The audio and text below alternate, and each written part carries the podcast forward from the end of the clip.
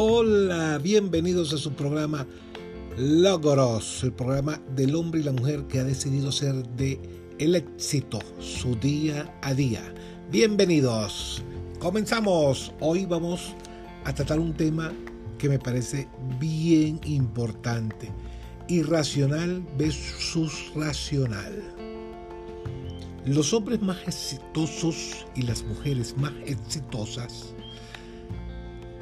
vivan una vida que se puede decir diferente al resto del mundo, diferente a los racionales. El ser racional se limita a las estadísticas, a lo convencional, mientras que el irracional traspasa fronteras, barreras. Walt Disney, ¿sabían ustedes que antes de construir su parque temático tuvo que visitar más de 300 bancos para que le dieran el financiamiento o para obtener financiamiento para su construcción, porque nadie creía en él, nadie creía en él y él tenía un gran sueño. Simón Bolívar, el padre de la patria venezolana y de seis naciones más, un ser irracional, hizo lo que nadie en su tiempo hubiese hecho.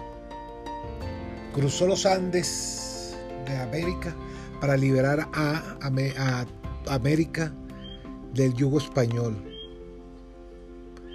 José Antonio Páez, que fue un gran guerrero, cuando escuchó sus planes, le dijo que no, no lo iba a acompañar, que era una locura.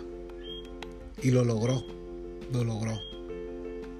Martin Luther King, Gandhi, seres irracionales que buscan otros rumbos para tener éxito. Eso me recuerda que los racionales a veces son los que limitan los éxitos de los proyectos. Eh, y voy a contar, fui director general de asuntos socioeconómicos en el Ministerio de Alimentación.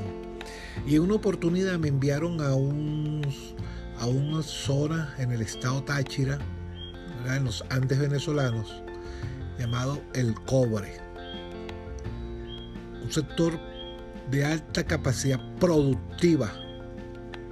Y habían ahí también unas personas que habían recibido un financiamiento y unos vehículos del Instituto Nacional de la Pequeña y Mediana Industria. Pero los productores y los conductores o dueños de los camiones no habían logrado ponerse de acuerdo para tratar de que estos recibieran los productos, ¿verdad? Y comercializarlos en ciudades como Caracas. Bueno, me tocó ir para lograr una alianza entre estos dos grupos para tratar de que lo que ahí se producía se pudiese vender en Mercal, Pedeval, Abasto Bicentenario, que son instituciones, ¿verdad?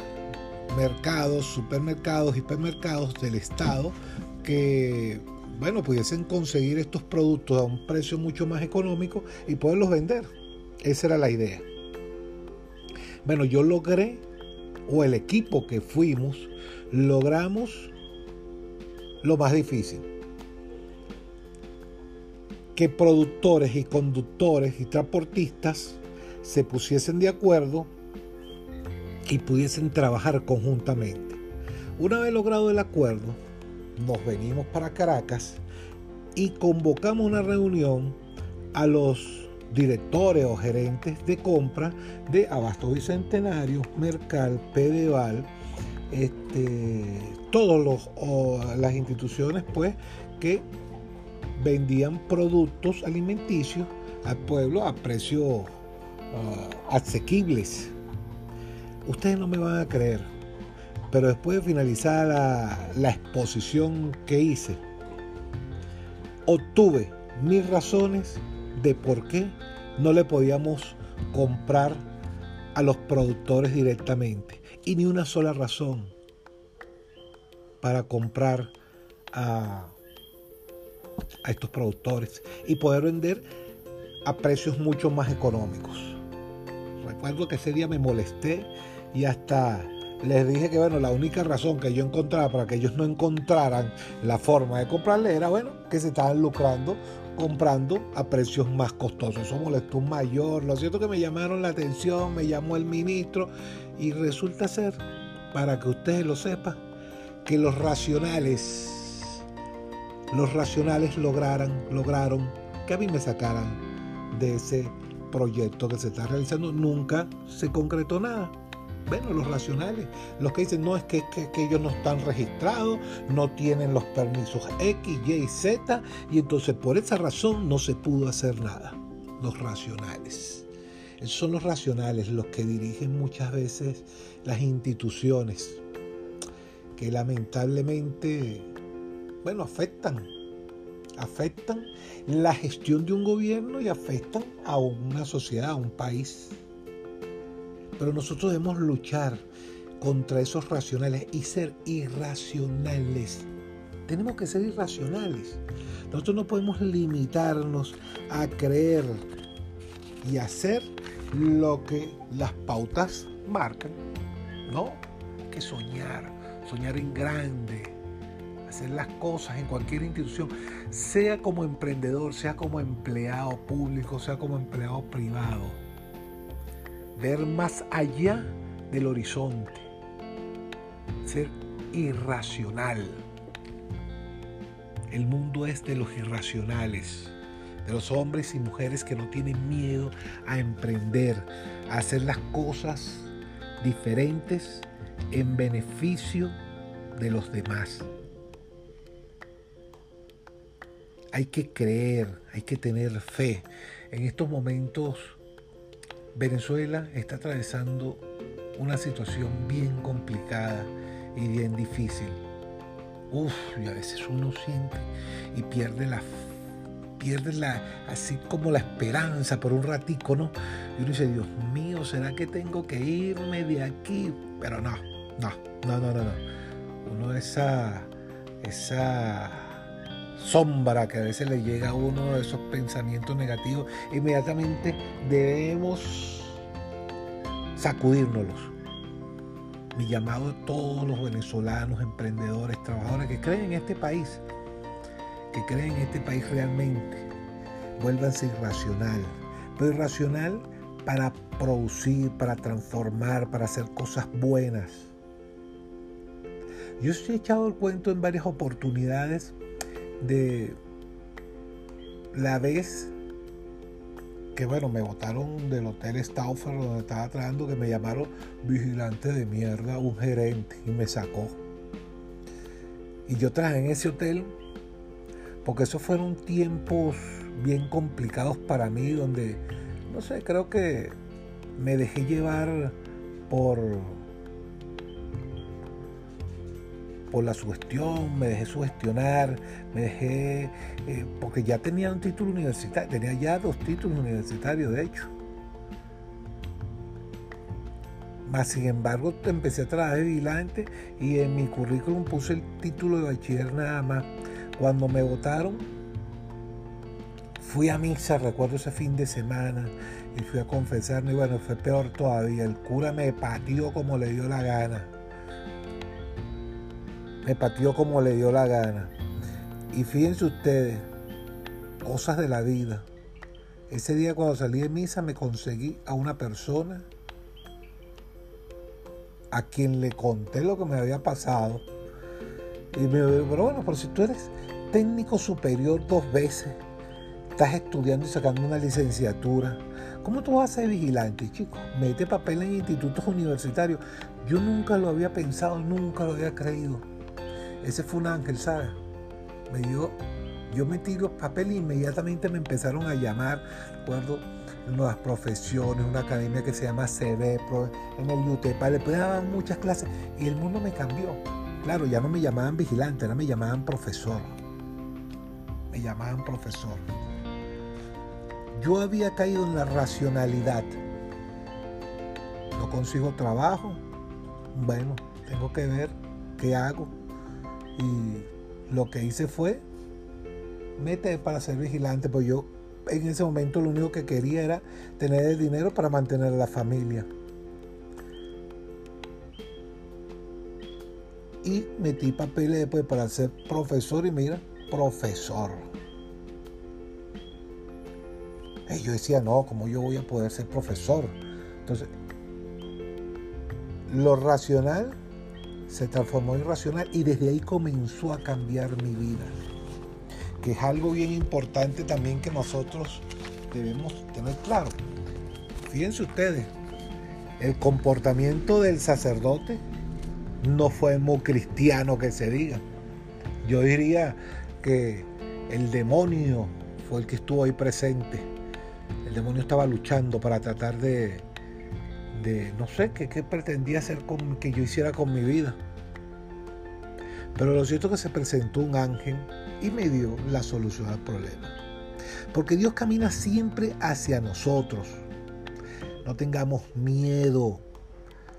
Antes que podamos encontrarlo, Él nos encontrará, nos abrazará, nos reconfortará. El Padre desde hace mucho tiempo nos envía constantemente gestos, señales de su presencia, de su llegada hasta nosotros. Desgraciadamente no siempre percibimos su actuar en los hechos. De hecho, yo después de mucho tiempo me di cuenta que esa persona que me aconsejó buscar trabajo en el instituto universitario era un ángel. Así es, percibimos su actuar a través de los hechos, como les dije, a través de los hechos de personas, acontecimientos. Muchos buscan encontrarlos en las nubes, en filosofías de vida, técnicas exóticas de meditación.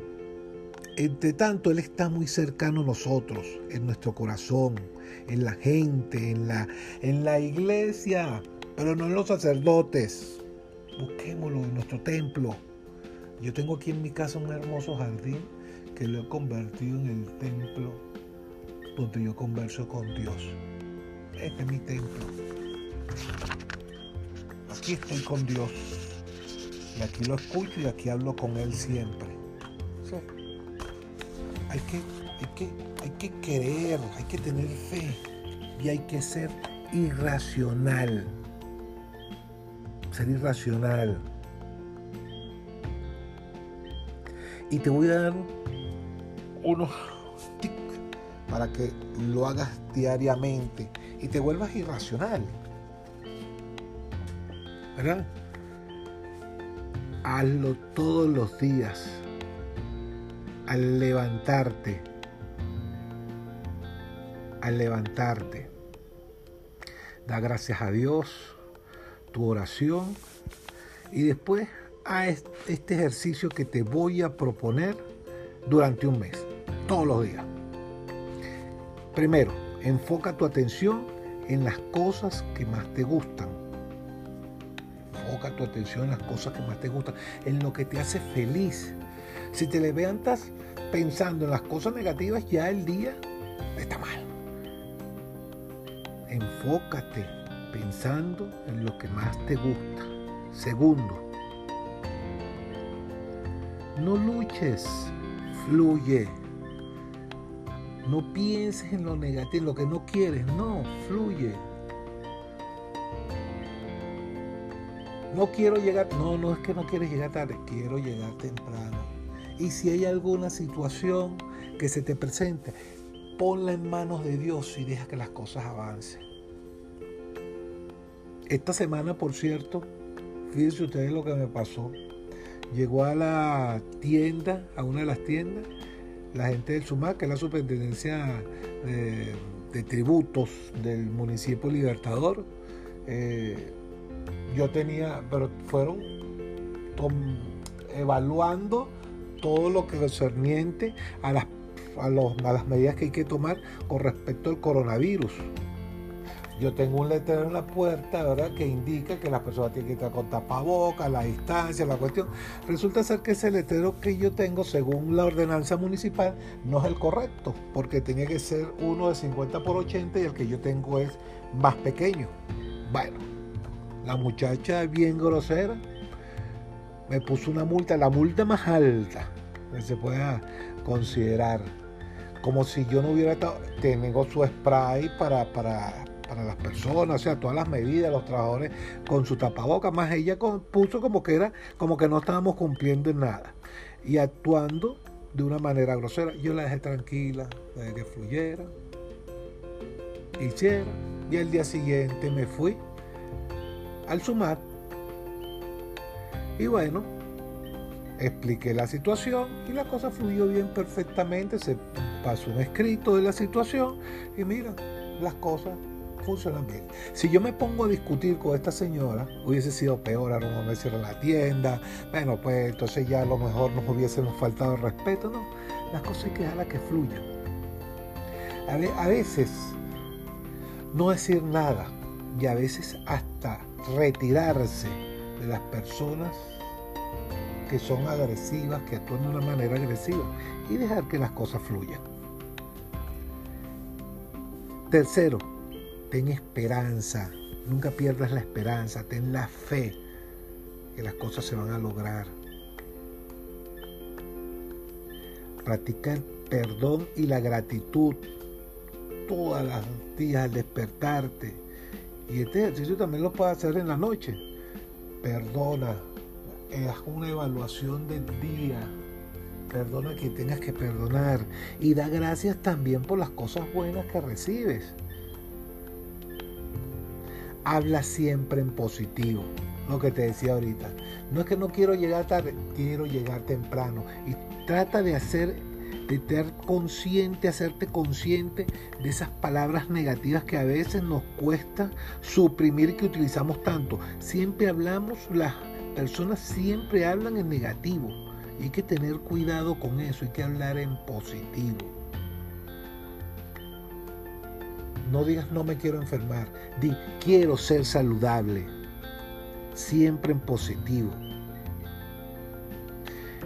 Medita por lo menos, por lo menos dos veces al día. La meditación es buena y no requiere de mucho tiempo. Meditación puede ser uno o dos minutos, concentrarte en lo que deseas lograr, pensar espiritualmente, integrarte a Dios.